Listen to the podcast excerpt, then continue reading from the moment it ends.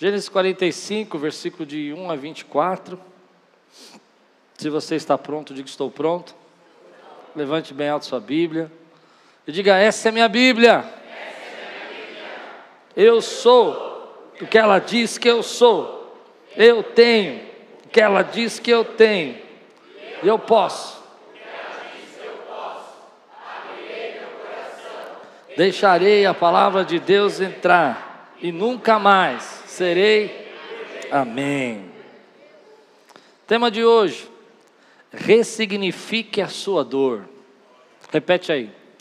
Ressignifique a sua dor. A essa altura, José já não podia mais conter-se diante de todos que ali estavam e gritou. Só um parênteses. José colocou uma taça de prata, que era sua taça, na boca da bolsa de Benjamim e mandou seus, seus servos buscarem seus irmãos e disserem por que fizeram esse mal a mim, por que roubaram a minha casa. E quando os irmãos viram, disseram: Nós não roubamos nada, o que, que você está falando? Pode investigar. E quando investigaram, acharam a taça que José tinha colocado na bolsa. E José então disse: Olha, eu vou levar todas as pessoas. É, vou, você, eles voltaram e José falou assim: Eu quero que Benjamim fique como meu escravo. E Judá então se manifestou e falou: Não, não, eu não posso fazer isso com meu pai e eu é, me entrego como escravo no lugar de Benjamim. E foi o mesmo Judá que disse: Lá vem o sonhador, quando José era menino, vamos matá-lo. Amém? E agora ele está se entregando por Benjamim. E a força dessa entrega abalou toda a estrutura de, de José. Ele entendeu que os seus irmãos tinham mudado, que Judá já não era mais o mesmo, seus irmãos eram diferentes. Então, por isso que a Bíblia está dizendo: na essa altura, a essa altura, nesse momento que o Judá falou, eu vou ficar como escravo no lugar de Benjamim, o mesmo que tinha dito, é, vamos vendê-lo, vamos matá-lo para José, José já não podia mais conter-se, ele não aguentou mais, ele não segurou mais as emoções, ele percebeu a mudança na família. E de manhã nós falamos um pouco sobre isso, sobre a última prova, pessoas mudam, a mudança que nós temos que ter no nosso coração. Então a Bíblia vai dizer que ele gritou: E façam sair a todos. Assim ninguém mais estava presente quando José se revelou a seus irmãos. E ele se pôs a chorar tão alto que os egípcios ouviram a notícia, e a notícia chegou ao palácio do Faraó. Então disse José a seus irmãos: Eu sou José, meu pai ainda está vivo. Mas os seus irmãos ficaram tão pasmados diante dele que não conseguiam responder-lhe. Cheguem mais perto, esse momento é importante. Provavelmente o que a Bíblia diz desde o capítulo 42 é que toda vez que José se encontrava com seus irmãos, ele tinha um intérprete, ele falava em egípcio, ele estava vestido como egípcio e ele mantinha uma certa distância, uma certa reverência, ficava longe não ficava próximo. Mas agora, esse texto diz que ele chamou para perto os seus irmãos. Em, em hebraico, essa palavra é usada para dizer é, se aproxime, fique, fique íntimo, seja íntimo. E eles vão chegar perto agora. E disse José a seus irmãos: quando eles se aproximaram, disse-lhes: Eu sou José, seu irmão, aquele que vocês venderam ao Egito. Olha que lindo isso. Agora, não se aflijam, nem se recriminem por terem me vendido para cá. É muita coragem, né? Agora, não se recrimine, não se afligem por ter me vendido para cá.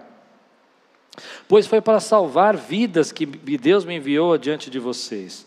Já houve dois anos de fome na terra, e nos próximos cinco anos não haverá cultivo nem colheita. Mas Deus me enviou à frente de vocês para lhes preservar um remanescente nessa terra e para salvar-lhes a vida com grande livramento. Assim, não foram vocês que me mandaram para cá, mas sim o próprio Deus. Ele me tornou ministro do Faraó e me fez administrador de todo o palácio e governador de todo o Egito. Voltem depressa meu pai e digam-lhe assim: diz o, fi, o seu filho José: Deus me fez senhor de todo o Egito. Vem para cá, não demores. Tu viverás na região de Gozém e ficarás perto de mim. Tu e os teus filhos os teus netos, as tuas ovelhas, os teus bois e todos os teus bens. Eu te sustentarei ali, porque ainda haverá cinco anos de fome. Do contrário, tu, a tua família e todos os teus rebanhos acabarão na miséria. Vocês estão vendo com seus próprios olhos, e meu irmão Benjamim também, que realmente sou eu que estou falando com vocês. Era algo tão incrível, que mesmo eles vendo, acho que eles duvidaram. Contem a meu pai quanta honra me prestam no Egito e tudo que vocês mesmos testemunharam, e tragam meu pai para cá depressa. Então ele se lançou chorando sobre seu irmão Benjamim e o abraçou, e Benjamim também o abraçou chorando. Em seguida beijou todos os seus irmãos e chorou com eles, e só depois os seus irmãos conseguiram conversar com ele. Quando se ouviu no palácio do Faraó que os irmãos José haviam chegado, o Faraó e todos os seus conselheiros se alegraram. Disse então o Faraó a José: Diga a seus irmãos que ponham as cargas nos seus animais, voltem para a terra de Canaã, retornem para cá, trazendo seu pai e suas famílias. Eu lhes darei o melhor da terra do Egito, e vocês poderão desfrutar a fartura desta terra. Mande-os também levar carruagens do Egito, para trazerem as suas mulheres, os seus filhos e seu pai. Não se preocupem com seus bens, pois o melhor de todo o Egito será de vocês. Assim fizeram os filhos de Israel. José lhes providenciou carruagens, como o tinha ordenado, e também mantimentos para a viagem. A cada um deu uma muda de roupa nova, mas a Benjamim deu trezentas peças de prata e cinco mudas de roupa nova. E seu pai enviou dez jumentos carregados com o melhor do que havia no Egito, e dez jumentas carregadas de trigo, pão e outras provisões para a viagem. Depois despediu-se dos seus irmãos, e ao partirem, disse-lhes: Não briguem pelo caminho. Bonito, né? Depois de entregar todos esses presentes, ele olha para o irmão e fala: Não briguem pelo caminho. José sabia que seus irmãos poderiam ficar discutindo, a culpa foi sua, foi você que planejou tudo isso. Vamos orar? Senhor, fala conosco nessa noite. Traz a tua palavra ao nosso coração. Que venha um tempo de paz, de graça, de bênçãos. Que possamos, Senhor, entrar na dimensão do Espírito e ouvir a tua voz na profundidade, na beleza e na santidade que o Senhor quer falar conosco. Em nome de Jesus. Amém. Nessa altura, José já era uma pessoa poderosa, já era uma pessoa que tinha autoridade, tinha intimidade com todo o império, todo o reino. Dois anos tinham se passado, Faraó conhecia bem José. A Bíblia diz para nós nesse texto que José tinha toda a honra que ele podia ter. Mas é interessante que não importa quanto você cresça, não importa quanto você conquiste, não importa quanto você tenha na sua conta bancária ou não tenha na sua conta bancária, todos nós somos emocionalmente afetados com momentos assim. Todos nós temos que lidar com as nossas emoções. E José vai lidando com as suas emoções de uma maneira poderosa. Nesse tempo eu tenho visto muitas pessoas que crescem profissionalmente mas não tem amigos. Seus sentimentos são atacados, suas emoções estão quebradas, não confio em ninguém. Como José, talvez, todas as pessoas que se aproximam de José nesse momento são pessoas que querem alguma coisa, querem sustento, querem alimento. Até os seus irmãos ele não podia confiar. E nós vivemos, às vezes, um tempo na nossa vida que ah, nós prosperamos, nós crescemos, nós somos uma geração próspera, nós somos uma geração globalizada, nós somos uma geração ah, que tem recursos mais do que os nossos pais, nós somos é, abençoados com nossa casa, nosso transporte, mas dentro de nós tem sempre aquele menino, aquela menina, aquela pessoa que tem sua dor, tem seus sentimentos, sofre, e às vezes a gente não sabe lidar com isso. E é bonito a gente ver nesse texto que José, apesar de toda a honra que ele tinha do Egito, ele não escondeu a sua humildade, a sua humanidade, ele continuou sendo o José. Ele continuou chorando e chorou tão alto, mas tão alto, que todo mundo ficou sabendo que ele estava chorando. E talvez esse não fosse um choro de tristeza, mas um choro de alegria, um choro de felicidade, um choro de realização, um choro de ver as bênçãos de Deus. E eu queria, antes de começar a pregar essa mensagem, dizer que para todos nós aqui, não importa o momento que você está, se você tem muito ou tem pouco, cuide da sua alma. Cuide da sua alma. Lembra que você é um ser humano. Lembra que há coisas que você não pode jogar para baixo do tapete. Lembra que tem coisas que você carrega dentro do seu coração que podem adoecer você.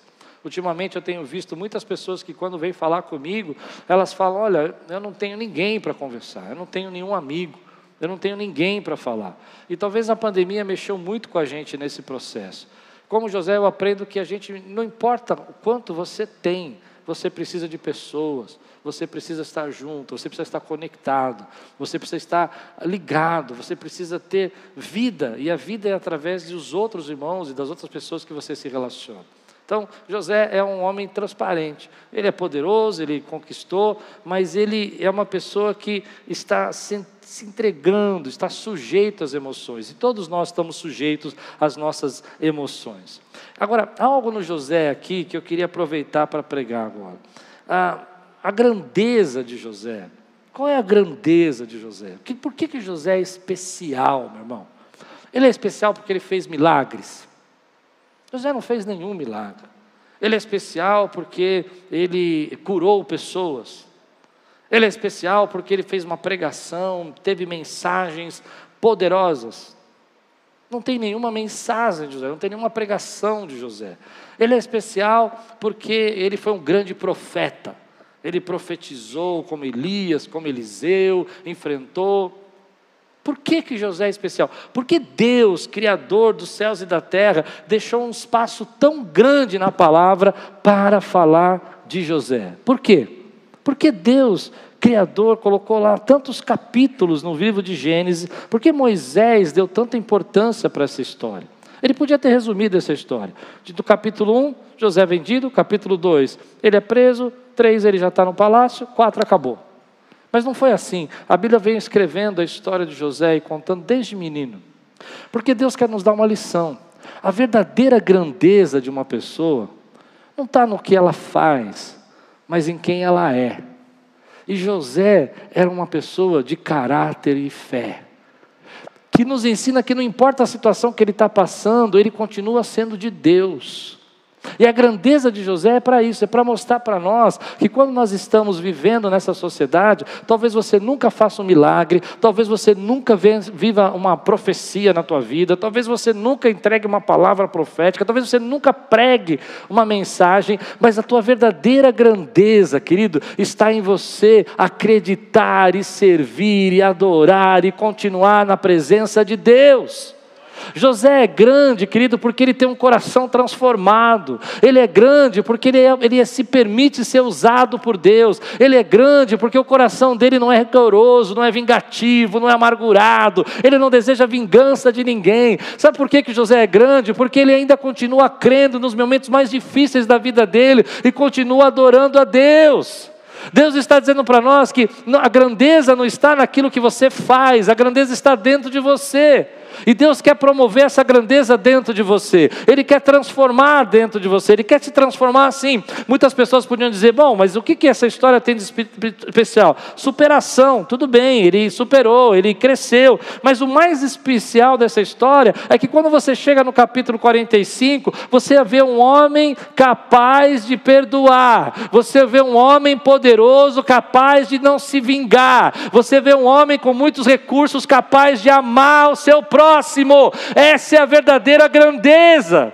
Foi isso que Jesus nos ensinou. Nós devemos conquistar, nós devemos ter recursos. Eu quero que você seja abençoado e eu desejo que você encontre os tesouros escondidos aí que Deus tem para você. Mas a tua verdadeira grandeza, meu irmão, não está nesse tesouro, não está no seu recurso, mas está em como você pode amar o teu próximo, mas está em como você pode perdoar as pessoas, está em como você pode levantar as pessoas que estão ao teu redor, como você pode encorajar as pessoas que você conhece. Essa é a grandeza de Jesus José, essa é a grandeza da igreja, meu irmão. Que Jesus disse: faça aos outros aquilo que você gostaria que fizesse a você. Essa grandeza. Não tem profecia, não tem milagre nesse texto, só tem um cara que tem todo o poder para amassar seus irmãos, e ao invés de esmagar os seus irmãos, ele resolve perdoar os seus irmãos. E é como se a Bíblia estivesse dizendo: essa é a grandeza do meu povo. É claro que nós cremos que Deus faz milagres, nós sabemos de profetas que Deus levantou, mas talvez eu nunca seja um Elias, talvez eu nunca seja um Eliseu, mas eu posso ser um José, de levar a bondade e a graça de Deus para as pessoas que eu conheço. E isso fala muito comigo, porque às vezes nós estamos caminhando com Jesus caminhando com o Senhor, e você deve conhecer pessoas assim, que embora estão há tanto tempo caminhando com o Senhor, eles não evoluíram, não cresceram. Estão cheios de rancor no seu coração, estão cheios de mágoa, estão cheios de vingança, estão cheios de ódio, de inveja. É triste quando você percebe que as pessoas que recebem toda essa graça de Deus que é conhecer a Jesus, não se permitem às vezes ser transformadas. E eu vou falar coisas aqui que talvez você não goste, mas posso falar? Às vezes a gente conhece tanta palavra e alguém precisa falar para você não fazer fofoca. Será que eu tenho que pregar sobre isso? Entende o que eu estou dizendo? E aquela pessoa tem o hábito de fazer fofoca. E ela precisa crescer. Não consegue perdoar, não consegue esquecer o seu passado, não consegue viver a tua vida adiante. O que me impressiona em José não é que ele chegou no palácio. O que me impressiona em José é que quando ele chegou no palácio, seus irmãos estavam diante dele, ele vai falar para os irmãos assim: não briguem. Isso me impressiona numa pessoa. Me impressiona, às vezes, ah, o que me impressiona nas pessoas, às vezes, é que, às vezes, a grandeza, a força, é, a, a graça da pessoa está em manifestar a presença de Deus e como ela cresceu como ela olha para o seu próximo, como ela ama o seu próximo, como ela ama a pessoa. Jesus disse: Nisso conhecereis que sois meus discípulos, se vos amardes uns aos outros. Não se você fizer milagre, não se você tiver profecia, e eu creio em profecia, eu creio em milagre. Mas quantas vezes eu cheguei numa igreja que vi profecia e milagre e não vi amor? Você já entrou em igreja assim. Deus está nos chamando para ser diferente. E a história de José é essa: a grandeza revelada nas nossas atitudes. Diga aí comigo: a minha grandeza é revelada na minha atitude. É quando eu tenho uma, um caráter diferente, é quando eu ajo com, com seriedade, é quando eu sou justo, é quando eu encontro uma coisa e procuro devolver, é quando eu. Essa é a grandeza. É quando uma pessoa me ofende e eu resolvo não levar isso para diante. É quando alguém me persegue, eu prefiro perdoar. Essa é a grandeza que Deus tem para nós. Aí você vai dizer, mas pastor, então a gente vai ser, vai ser usado pelos outros. Não, José não é usado. José entendeu que a posição que ele está agora é muito maior do que seus irmãos. E a posição que você está em Cristo Jesus é muito maior. Quem pode dizer glória a Deus por isso, meu irmão? Então, às vezes, eu fico preocupado com a maneira como nós julgamos os outros, acusamos a igreja, acusamos as pessoas. Ah, porque aqueles crentes não mudam. Você é crente. Você não crê em Jesus? Acho que deu para entender o que eu quero pregar, né? E aí a pessoa não quer mudança, ela quer agir igual. Um dia o Espírito Santo habitou dentro do seu coração para provocar uma mudança extraordinária na tua vida. E hoje você é o José, onde Deus te deu autoridade, te deu graça, te deu poder, não para você usar isso para humilhar, para oprimir, para se vangloriar, mas para usar isso para a glória de Deus. Essa é a grandeza de José, sem milagres, sem cura, sem pregação, o caráter dele, a bondade dele, é o coração cheio da graça de Deus. Ele entendeu que ele foi alvo da graça de Deus, e quem entende que foi alvo da graça de Deus, leva graça para os outros. Foi isso que Jesus contou quando ele disse daquela parábola daquele homem que foi pouco perdoado, eh, foi muito perdoado, tinha muitas dívidas e o rei perdoou, mas quando encontrou seu amigo que devia pouco para ele, e ele foi lá e pegou aquele camarada e jogou na prisão, encarcerou. E Jesus falou. E, e o que Jesus quer dizer nessa palavra? Que às vezes a gente não enxerga o quanto que nós fomos perdoados, quantos pecados Jesus já perdoou de você. Então, eu quero pregar sobre isso. Como eu posso viver assim? Por que, que José consegue olhar para os seus irmãos e falar assim: eu não vou dar o troco, eu não vou me vingar? Quem consegue viver com isso? Quem consegue transpor essa sociedade que a gente vive, onde um fica tentando pisar no outro e um fica tentando humilhar o outro? Você vive nessa sociedade? Eu também vivo. Onde o camarada quer chegar no trânsito na tua frente, ele te empurra, ele tira, parece que só ele está atrasado, que só ele. Não tem esses, irmãos aí na rua, irmãos, eu sei, pessoas na rua, que elas vêm passando, você está na pista, uma fila enorme, só tem você, mas 500 carros, ele fica te empurrando, dando farol, aí você dá espaço, ele passa um carro, parece que ele tem que todo mundo ceder para ele passar, porque ele é mais importante que todo mundo. Essa é a sociedade que a gente vive. É a sociedade que a pessoa vai, vai, vai comprar uma coisa, humilha a pessoa que está atendendo ela, fala com grosseria. É a sociedade que, quando contrata uma pessoa para trabalhar na sua casa, olha para aquela pessoa com diferença, com superioridade. Mas esse não é o reino de Deus. E você foi chamado para viver o reino de Deus. E como eu consigo sair dessa sociedade? Como eu consigo sair dessa mentalidade, sabe? Onde você, eh, às vezes eu vou no mercado com a Lupe e outro dia eu fui com ela e nós estávamos ali diante do caixa e tinha uma, uma senhora no caixa, uma mulher no caixa, e ela começou a conversar, e ela começou a conversar, e eu, eu gosto da corda. Eu comecei da corda e falei por quê. Ela contou que tinha filhos, ela contou da casa dela, mas no final foi interessante que eu fiquei pensando, quantos milhares de pessoas passam ali e ela cobrando e ninguém nunca conversou com ela. Eu não sei se você entende o que eu quero pregar hoje, mas Deus está falando comigo que a grandeza está nas suas atitudes, em ser humilde, em reconhecer que existem outros pontos de vista, em saber que as outras pessoas precisam ser tratadas de outra maneira. E como é que eu consigo viver isso? Eu consigo viver isso quando, pela fé, pela fé, diga comigo, pela fé, eu encontro o plano de Deus. Sabe por que, que José vai dizer que não tem mágoa e não quer vingança dos seus irmãos? Por que, que ele vai dizer, não se culpem, foi Deus que me mandou? Às vezes a gente não entende que nas mesmas lutas, nas batalhas, naquilo que você trata do seu coração pesado, foi Deus que conduziu a tua vida. Quando eu entendo que Deus é o Senhor da minha vida, eu entendo que pessoas que fizeram mal para mim, pessoas que falaram de mim, elas não me tiraram o meu destino, elas não levaram o meu propósito, elas não me fizeram perder aquilo que Deus tem para a minha vida, então eu não tenho nada com essas pessoas, eu não tenho tempo para perder com elas. Você pode dizer amém por isso, meu irmão? Quando eu entendo que Deus tem um propósito na minha vida, que aonde onde eu estou, Deus continua fazendo o plano dele, não importa, meu irmão, não importa, importa que Deus seja glorificado. Consigo viver acima dessa sociedade quando eu entendo que Deus controla a minha vida. Diga aí, Deus controla a tua vida. Diga aí, Deus controla a minha vida.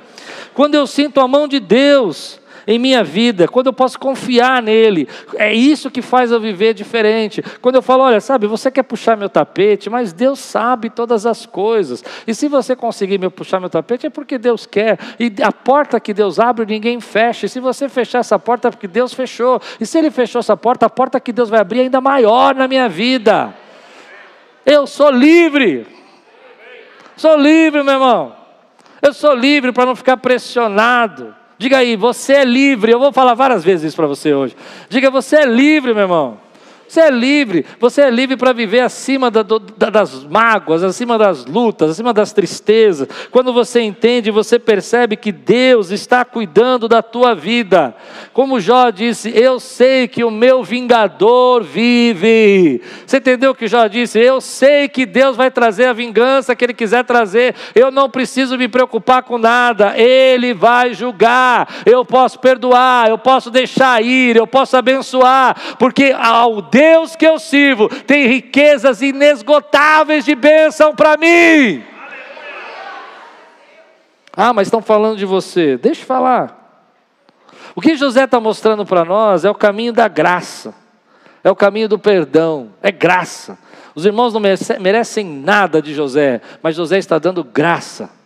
Eles não fizeram nada para José chegar ali, ao contrário, só atrapalharam a vida dele, mas ele está entregando a graça de Deus. E Deus está nos chamando para viver essa graça. Deus está nos chamando para dizer: olha, é, aqueles que estão em Cristo Jesus, nenhuma condenação há mais. A graça de Deus na vida de, de José é, é, é, que ele está levando para aqueles irmãos não a culpa, não o remorso, não a tristeza. Tem pessoas que vão, vamos, vamos, vamos, vamos falar isso. Eu vou falar. Eu acho que eu estou indo muito superficial e eu vou entrar mais fundo. Tem gente que é difícil, não é? Age com forma medíocre. Na sociedade que a gente vive, tem gente que quer pisar nos outros, quer humilhar. Não tem? Mas nós fomos chamados para viver a graça de Deus. Quem pode dizer amém por isso, querido? E aquele que foi alvo da graça de Jesus pode levar a graça para os outros. Então, quando você olha para o teu irmão, você entende que às vezes aquela pessoa está te tratando mal, porque ela não está bem, mas deixa Deus trabalhar na vida dela. O que eu acredito que você não possa viver, nem eu, nós não podemos ser igual que a gente era no passado, porque um dia o Espírito Santo habitou dentro de você, e o Espírito que habita em você habitou para mudar a tua vida. Ele está aí para mudar a tua forma de pensar, teu jeito de agir. Antigamente você não levava desaforo para casa, você era ciumenta, você era irritada, você era possessiva, você era possessivo, você era controlador. Basta tudo isso, agora você está debaixo da graça de Deus. Deixe Deus transformar a tua vida. Não, pastor, mas se eu não fizer isso, se eu não me cuidar, irmão, se você viver assim, você não vai ser feliz nunca. A grandeza de José está aqui. Olha, não briguem, não discutam não, não, não façam nada contra vocês, porque eu sei porque eu estou aqui, porque Deus tem um propósito na minha vida. Eu vou dizer uma coisa para você que você precisa entender: as pessoas que foram embora da tua vida não levaram com ela o seu destino, não levaram com ela o seu propósito. As pessoas que te traíram não fecharam as portas para você, porque Deus tem a porta para você e é Ele quem abre a porta. As pessoas que te caluniaram não impediram você de avançar, porque é Deus quem vai fazer avançar e não são essas pessoas. Teu futuro não depende delas, teu futuro não depende das pessoas, teu futuro não depende do teu passado, teu futuro está nas mãos do Senhor, é Ele quem vai fazer algo extraordinário na tua vida. E como eu preguei semana passada, no final tudo vai fazer sentido aquelas que não te ajudaram, aqueles que partiram, aqueles que foram embora, aqueles que Deus tirou da tua vida que você não sabia nem por que tirou. No final, tudo vai fazer sentido se você confiar. Então, viva a grandeza da glória de Deus. Meu irmão, eu quero sair daqui tendo uma igreja que sorri. Eu quero sair daqui tendo uma igreja que é generosa. Eu quero sair daqui tendo vendo uma igreja que, que eu sei que vocês são, que podem chegar para as pessoas que vocês sabem que às vezes são excluídas dessa sociedade e dizer: "Eu sei que Jesus te ama e ele é poderoso para transformar a tua vida e Ele vai transformar você. Quem pode dizer glória a Deus por isso, meu irmão? Aleluia! Essa é a grandeza. Essa é a grandeza. Há pessoas que são muito abençoadas financeiramente, há pessoas que não têm tantos recursos financeiros, mas eu conheço pessoas que não tinham recursos financeiros nenhum, que mostraram uma grandeza que eu não vi às vezes em pessoas que tinham muito recurso. É verdade o que eu estou dizendo ou não é? Eu lembro que eu tenho, tinha, tive duas avós. Duas avós. Uma, quando você chegava na casa dela, ela punha café, dava café para os netos, batia leite no liquidificador, com chocolate, ah, fazia de tudo. E a outra, quando você chegava na casa, ela tirava a mesa do café. É. Uma, minha mãe chegava e falava assim: se a vovó está oferecendo, você pode pegar. Outra, meu pai dizia: se a vovó oferecer, não pegue. Pensa a bagunça que era na minha cabeça. Me lembro uma vez que eu fui com meu pai na casa da minha avó, pequeno, criança, e minha avó pôs uma mesa para o meu pai, e tinha lá uns bolinhos de chuva, mas eram dois ou três só. E aí eu, criança, você olha o bolinho de chuva, o que, que você fala? E a vovó, pega! E meu pai olhando para mim. Pega, e meu pai assim. Se você pegar, você vai ver o que vai acontecer. E eu não entendi nada. Sabe, às vezes a gente não percebe, querido, que Deus não chamou você para ser mesquinho, para ser invejoso. Deus chamou você para viver a graça de Deus. Amém? Quantos recebem essa palavra que eu estou dizendo? Você não precisa ter inveja de ninguém, meu irmão. Você é abençoado por Deus. Deus tem um propósito na tua vida. Você não precisa ficar com raiva de ninguém, você não precisa ter mágoa de ninguém. Ah, mas me feriram. Quantas vezes eu fui ferido? Quantas vezes eu já fui ferido? Mas eu não aceito viver assim. Eu quero viver tudo que Deus tem para mim. Quantos querem viver tudo que Deus tem para a sua vida, meu irmão? Assim como Jesus nos perdoou.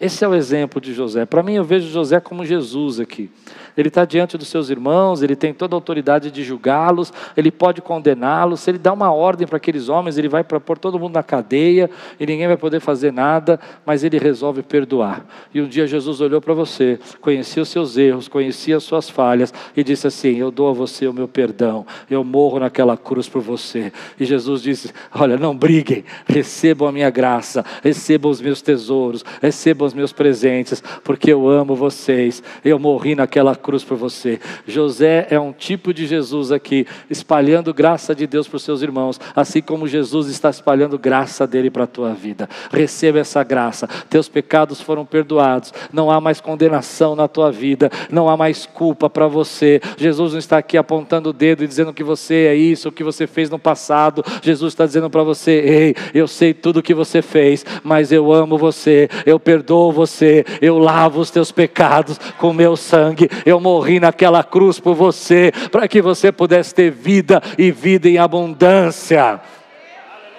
Aleluia. Aleluia. E Jesus fala: agora você vai levar isso. Quanta gente carrega mágoa no seu coração. Quanta gente não consegue perdoar. Quanta gente não consegue esquecer a sua infância. Quantas pessoas não conseguem esquecer o que passaram. E aí o tema da mensagem é essa. Como é que eu faço para esquecer? Como é que eu faço para viver acima? Primeiro você precisa confiar, acreditar que Deus está construindo a tua história. Mas há duas coisas que José faz aqui que toda vez que eu leio esse texto eu fico preso no texto. A primeira, José dá um ressignificado, ele dá um novo sentido à sua dor. Quando está diante dos seus irmãos e tudo que ele passou, ele vai dizer: Olha, não fiquem irritados, não fiquem preocupados, não se cobrem, porque vocês me venderam para cá. Eu acho fantástico isso. Vocês me venderam para cá, mas Deus me enviou. Deus me enviou. Pessoas que querem ser curadas precisam dar um significado novo para a sua dor. É quando você encontra um propósito, é quando você encontra uma razão, que você levanta a sua cabeça e fala: não vou deixar isso me derrubar. Eu não vou deixar isso acabar comigo. Eu não vou deixar isso terminar. Eu passei por isso, eu sofri, mas Deus vai usar isso para a glória dele na minha vida. Deus vai transformar isso em bênção na minha vida. A gente dá esse novo significado quando a gente olha para as circunstâncias que nós passamos e falamos assim: por que, que eu passei por isso? Porque Deus queria me formar, porque Deus queria me treinar, porque Deus vai usar isso para me abençoar. Quando eu olho para os divórcios dos meus pais na minha infância, eu olho para trás e eu dei um significado novo novo para isso. Eu não olho para dizendo, olha que criança que, que eu fui, que pobreza que eu passei, que sofrimento. Eu olho para lá e digo assim: obrigado, Jesus, porque o Senhor preparou todas essas circunstâncias e usou todas essas circunstâncias para me tornar a pessoa que o Senhor queria que eu fosse. Você precisa dar um significado novo para a tua dor. Você precisa olhar para o teu passado e dizer assim: eu passei, eu sofri, aconteceu, mas agora isso vai ser a graça de Deus sendo derramada na minha vida. Eu não tive papai na escola no dia dos pais, eu não tive mamãe mãe, no dia dos pais, não importa, mas Jesus estava lá, Ele me escolheu, Ele me enviou. As pessoas queriam me rejeitar, mas Deus me escolheu. As pessoas queriam me mandar embora, mas Deus me enviou. As pessoas queriam me vender, mas Deus me chamou para a glória do nome dEle. Você precisa olhar para a tua vida e dar um significado novo para isso que você passou. Te traíram, te feriram, mas na verdade é porque Deus estava abrindo uma porta maior para a tua vida. Meu irmão, dê um significado novo para a tua dor. Olhe para aquilo que você passou passou e diga para você mesmo: essa circunstância que eu passei, ela sofreu, ela me fez doer, mas foi bom, ela me amadureceu e agora eu sei que eu posso viver acima dessa dor. Tem gente que vive a vida inteira revivendo a dor que sofreu, revivendo a tristeza que passou. José não vai fazer isso. Ele vai dizer assim: sabe, isso que vocês acham que fizeram, que me destruiu, na verdade não me destruiu. Eu só estou nesse lugar porque vocês me traíram. E eu sei que agora que vocês me traíram, na sua cabeça vocês estavam me vendendo, mas eu sei que Deus estava me enviando. Eu não sou rejeitado, eu sou enviado. Eu não estou aqui, aqui com medo. Eu estou vivendo aquilo que Deus queria que eu vivesse para alimentar as pessoas. Dar um significado novo na sua dor é encontrar um propósito para aquilo que você sofreu, é encontrar um propósito para aquilo que você está passando. É como se você estivesse viajando, por exemplo, e você escolheu uma praia maravilhosa e você investiu nessa viagem e você queria conhecer aquela praia e você gastou dinheiro na passagem e você gastou dinheiro no hotel e você gastou dinheiro para conhecer aquele lugar e quando você chega àquele lugar, olha a previsão do tempo, chuva. Mas não uma chuvinha que dá para você pôr uma capa e sair. Chuva, chuva.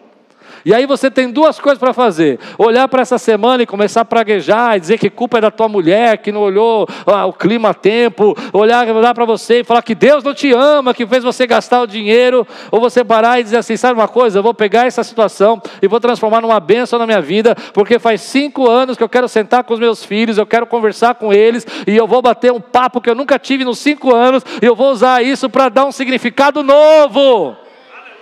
É isso que Deus está chamando você para fazer. Às vezes nós não percebemos que, como nós vamos alimentando tristezas e angústias, porque a gente não dá um significado novo para a nossa vida. A gente começa a olhar para situações e começa a viver o passado como se fosse o presente. O passado terminou, Deus já começou a abençoar você, José. Viva, querido, aquilo que Deus tem para você. Há muitas circunstâncias na nossa vida que eu vejo pessoas que não conseguem dar um significado novo para a sua vida e você não consegue mudar. Eu me lembro na minha infância, minha mãe falando do divórcio dela e ela nunca conseguiu olhar para aquilo como uma forma boa. Até um dia que ela chegou para mim e falou assim: Hoje eu sei que seu pai tinha que sair de casa para que eu pudesse estar viva. Entende? Ela encontrou um significado para aquilo. Me lembro uma vez que eu fui no Hospital das Clínicas, na ala psiquiátrica, visitar uma irmã, e quando eu cheguei, e eu assustado, foi a primeira visita que eu tinha feito assim numa ala tão, tão assim, cheia, tão cheia de pessoas e tudo, e eu estava não entendendo, e era pouco tempo que eu, que eu estava ali, e, e a irmã sentou na minha mesa, e tinha pessoas ali, pessoas aqui, todas sendo visitadas, e eu fui lá para consolá-la, e ela disse assim, Klaus, Deus me mandou para cá. Eu falei, na ala psiquiátrica? Falei, o o que, que ela está achando que Deus mandou? E ela começou a olhar para mim e falou assim: Sabe, eu cheguei aqui muito mal. Mas eu conheci aquela mulher e ela aceitou Jesus. Eu conheci aquela outra pessoa e eu orei por ela. Aquela enfermeira se abriu comigo. E Deus está salvando pessoas aqui. Eu vou ser sincero para você, eu tinha 22 anos de idade, eu saí do hospital e disse assim: Você acha que Deus mandou? Fica até dando desculpa. Ela está se justificando porque ela está aqui. Até um dia que eu entendi um segredo. Ainda que fosse desculpa, o significado que ela estava dando, estava dando força para ela, estava dando autoridade para ela passar por aquela prova. Entende? Por isso, a primeira lição é essa: você precisa dar um sentido para aquilo que você passou. Ou seja, eu passei por isso para crescer. Hoje eu entendo que eu passei tudo que eu passei na minha infância para pregar desse jeito. Se eu não tivesse passado assim, eu não podia pregar assim. Você entende?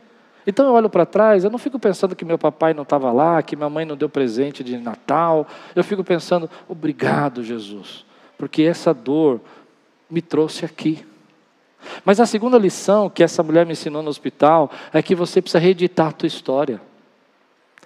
As pessoas mais incríveis que eu conheço contam histórias que são reeditadas. Reeditar a história não é mentira. Não é isso. Existem duas formas de contar. Eu comprei uma passagem, fui para a praia, choveu, foi terrível. Eu comprei uma passagem, fui para a praia, choveu, mas eu tive um momento incrível com a minha família. Outro dia eu conversava com um amigo que conta sempre uma história que de manhã o pai dele fazia um café e ele sentia o aroma do café. E ele, eh, o pai dele ia na padaria cedo, comprava pão, fazia pão antes dele ir trabalhar e fazia um café e, e, e o cheiro do café. E ele sentia aquele aroma e toda vez que ele ouve, sente o, o cheiro, o aroma do café, ele lembra do pai. E eu, meu pai nunca fez café para mim, minha mãe também não ir na padaria buscar pão. A frase da minha família era se vira. E um dia eu falei assim, cara, eu eu, eu, eu um pouco invejoso de você. Ele falou, por quê? Porque teu pai fazia café todo dia. E ele me disse, eu não sei se ele fazia todo dia, mas eu me lembro que ele fez uma vez. Então para mim foi todo dia. Entende? Ele pegou uma história e colocou aquela história. Às vezes nós estamos vivendo um momento da nossa vida que está tudo triste, tudo difícil, porque você não consegue enxergar as coisas boas que Deus fez na sua vida. E, e José vai editar a história, ele vai dizer assim: é, Deus me enviou, ele foi enviado. ele foi vendido, ele foi traído.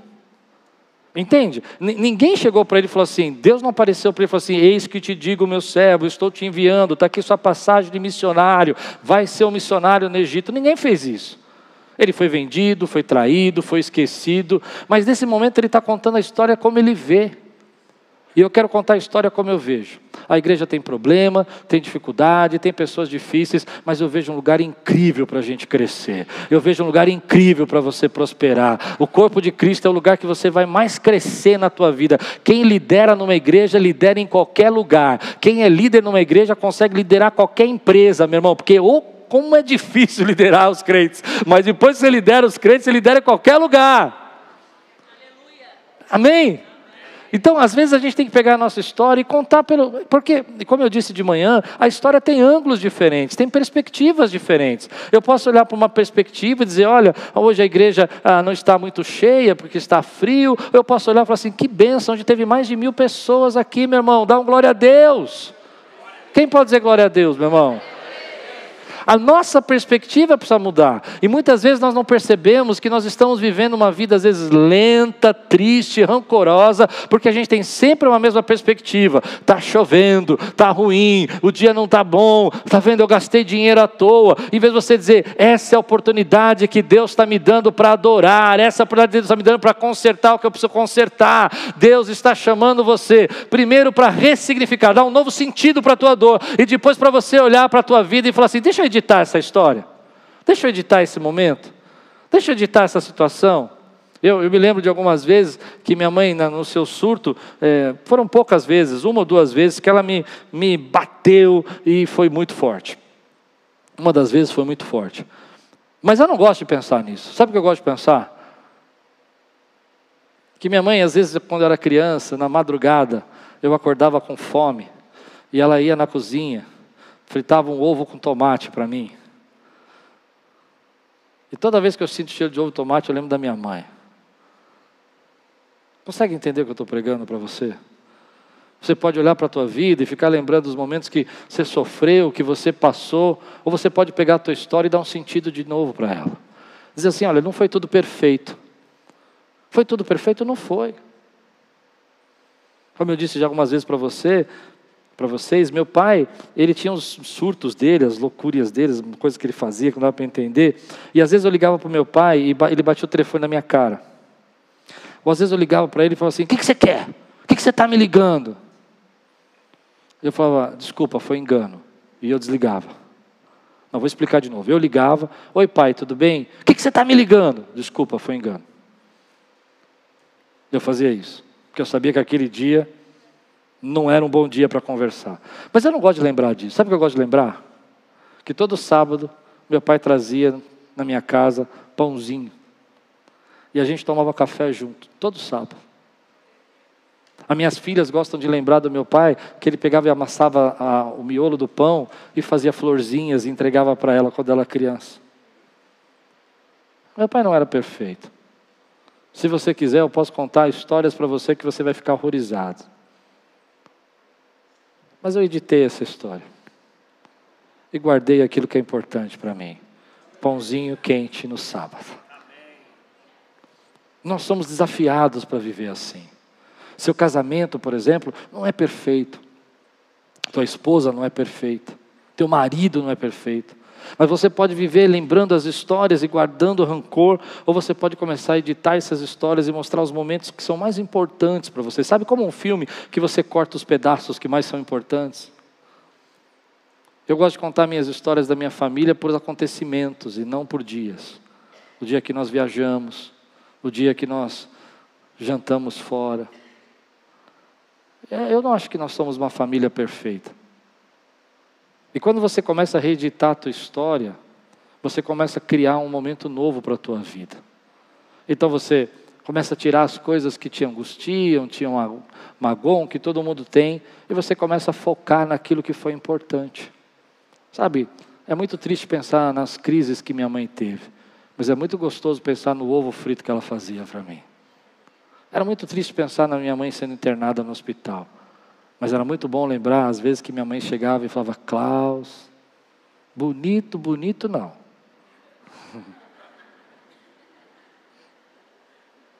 Mamãe, eu sou bonito? Bonito, bonito não.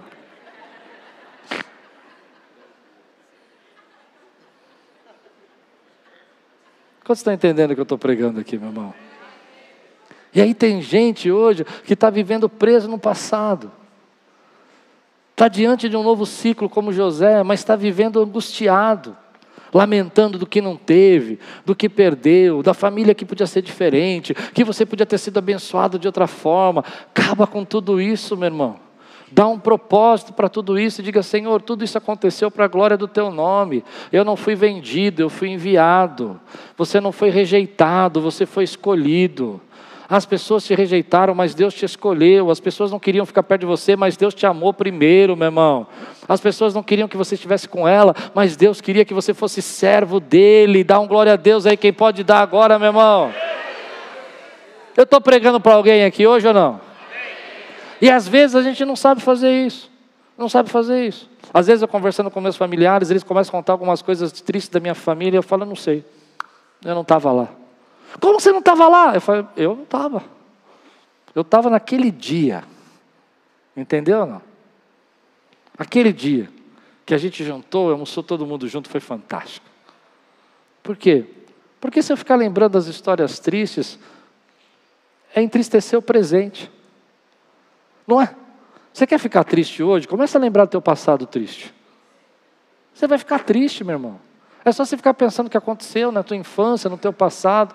Por isso eu gosto de falar uma frase que você já ouviu falar muitas vezes: o teu passado terminou ontem, acabou. Agora Deus tem um futuro para a tua vida. Agora você diz, Senhor, obrigado porque eu passei por tudo isso, porque isso vai abrir portas que eu não posso abrir. E essas histórias que as pessoas dizem que você fez foi isso, que você foi aquilo, que as pessoas não gostavam de você. Uma vez uma pessoa da minha família falou: Você sabe, quando você era criança, as pessoas não gostavam de você. Eu falei: Não sei. O que eu sei que aonde eu chegava, todo mundo gostava de mim. Eu sei lá se é verdade ou não, eu só sei que é o que eu creio, meu irmão. Eu vou ficar pensando que quando era criança ninguém gostava de mim? Não, você sabe que ninguém queria ficar com você quando seus pais se separaram. Não, para mim tinha disputa. Tinha até luta para ver quem ficava comigo. eu vou ter memória disso? Eu era bebê. Para que, que vai me falar isso? Quem consegue entender? Tem gente que é cruel, né? Aí falaram isso para mim, falei, ah, não sei, não sei de nada. Eu sei que o Deus que eu sirvo me ama tanto que devia ter fila. Ter fila. Vigia, se vocês quiserem me doar, tem gente querendo comprar. Quando eu falei isso para o meu tio, ele ficou bravo. Mas por que, que ficou bravo? Porque tem gente que quer que você sofra. Reedita a tua história, meu irmão. Ah, eu sei, você vai falar para mim, pastor, mas tem momentos muito tristes. Todos nós temos. Quem aqui nunca teve um momento triste? Quem aqui nunca passou coisas difíceis na sua vida? Mas quem aqui também não subiu num pé de manga, ou, ou fez uma, uma, bagunça, ou brincou, ou tomou banho de. Eu sei que estou falando coisas simplórias, eu estou sendo simplório. Eu, quero ser simplório, porque eu não quero falar de nada que envolva finanças. É, quem aqui não tomou banho de mangueira, porque não tinha piscina em casa? Vai.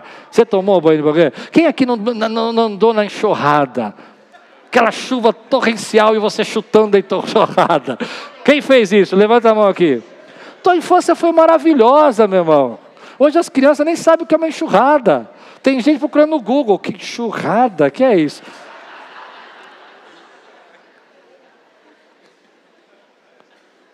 Eu não quero ficar pensando nos sofrimentos que eu passei, eu quero pensar nas bênçãos que eu recebi.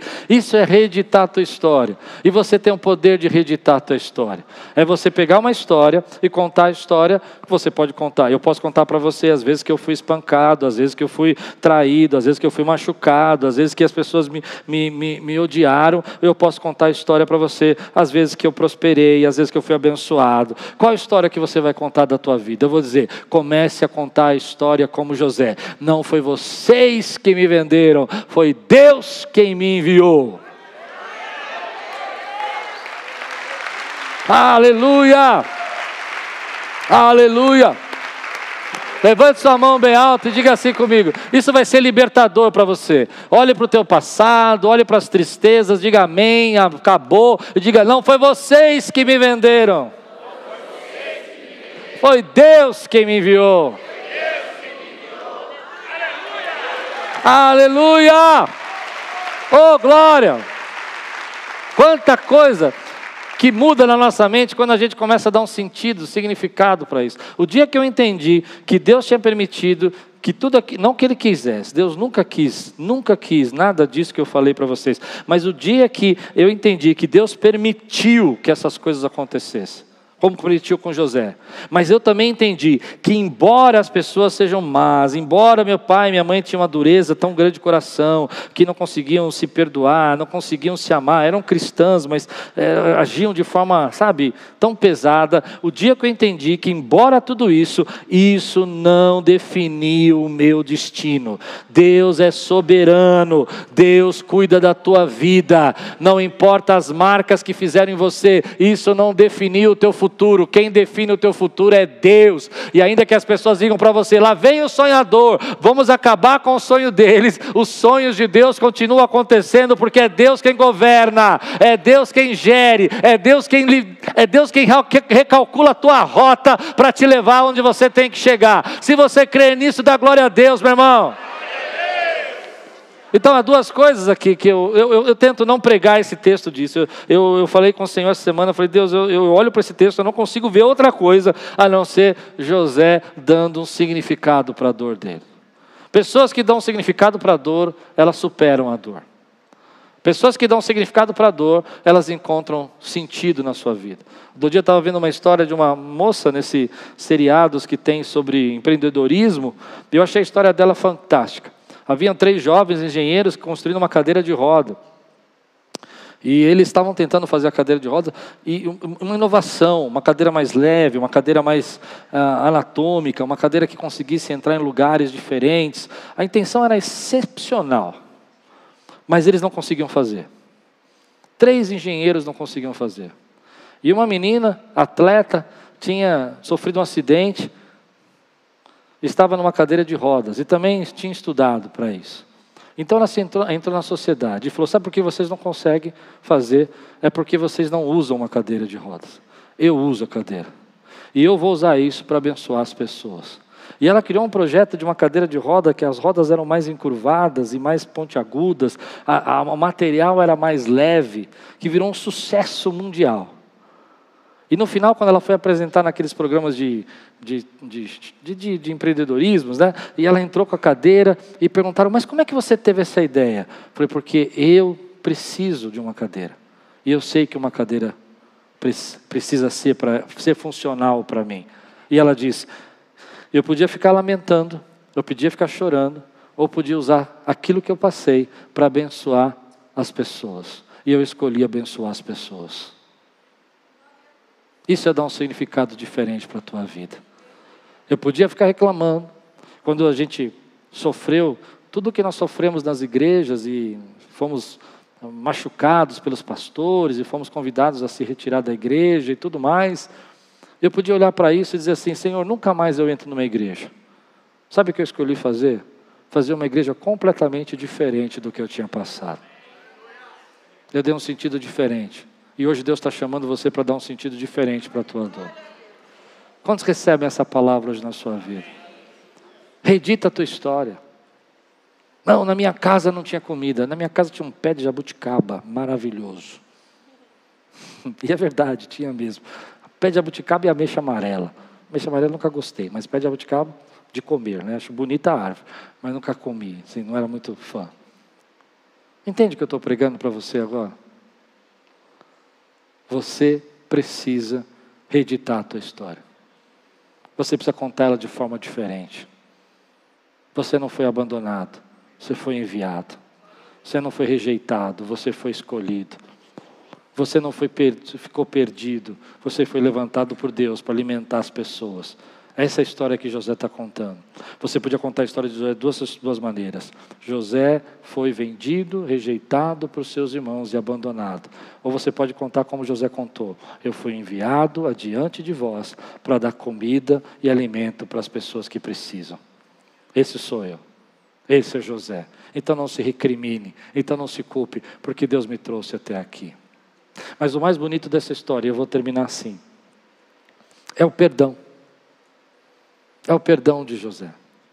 É como Deus usa José para mostrar para nós a graça, a graça de Jesus pela tua vida. Como Deus olha para você e te perdoa. Talvez você às vezes se sinta na frente de Jesus com todas as culpas e pecados e tristezas e dores e, e coisas que você fez, coisas que você errou, mas Deus está olhando para você e dizendo assim: Ei, eu já te perdoei, eu já te escolhi, eu te amo, você é meu, não brigue. Toda vez que eu fico imaginando no sacrifício de Jesus na cruz, eu fico pensando, fico olhando para isso e fico pensando, Senhor, quanto o Senhor nos ama, quanto o Senhor nos perdoou. Tem tanta gente que vive culpada, tem tanta gente que vive presa no passado. Hoje nós somos a geração, ou estamos presos no passado, ou estamos presos no futuro, mas jamais conseguimos viver o presente. E sabe qual é o presente? Jesus morreu naquela cruz para lavar os teus pecados. Você não precisa viver condenado. Você não, viver, não precisa viver envergonhado. Você não precisa viver com dor. Você pode dizer, Senhor, obrigado, porque o Senhor me perdoou. Porque todos os meus pecados foram lavados pelo sangue de Jesus. Jesus não só nos perdoou, mas como diz a parábola do filho pródigo, ele trocou as nossas vestes, não deu um anel. Aqui no, no texto, ele dá carruagens, ele dá mantimentos, ele dá prata, ele dá tesouros, e manda o pai voltar, e leva o pai, né, vai colocar o pai no lugar seguro. Ah, Jesus disse: Eu vou e vou voltar, e a casa do meu pai tem muitas moradas, se não tivesse, eu teria dito. Deus também tem um lugar seguro para nós. Você recebe essa palavra hoje na sua vida? E todo aquele que entrega o seu caminho ao Senhor, e todo aquele que confessa os seus pecados ao Senhor, recebe perdão dos seus pecados. Não precisa mais viver acusado. Nós vamos ver no capítulo 47 que essa família se sente tão culpado que quando Jacó morre, eles têm culpa ainda, eles têm medo ainda que José vai se vingar agora que o pai morrer. E José tem que de novo falar para eles: acabou, chega, eu não tenho mais nada contra vocês eu sou abençoado. Porque às vezes quando a gente faz algo, a gente fica carregando aquilo a vida inteira. Mas hoje Jesus vem aqui e diz assim: acabou, eu já te perdoei. Você não precisa viver mais com isso na sua vida. Você pode viver o perdão que eu tenho para você. Em nome de Jesus. Há dois movimentos que eu quero terminar. Primeiro, receba o perdão de Deus na sua vida. E depois, libere perdão para quem você precisa liberar. Dê um sentido novo na tua história. Não viva carregando. Se não fosse aquela pessoa, se não fosse esses irmãos, se não fosse eles tivessem me vendido, se não fosse. Irmão, aconteceu. Agora você vai viver aquilo que Deus tem para você. Você vai viver o plano de Deus para a tua vida. Você recebe essa palavra hoje na sua vida? Você recebe essa palavra hoje?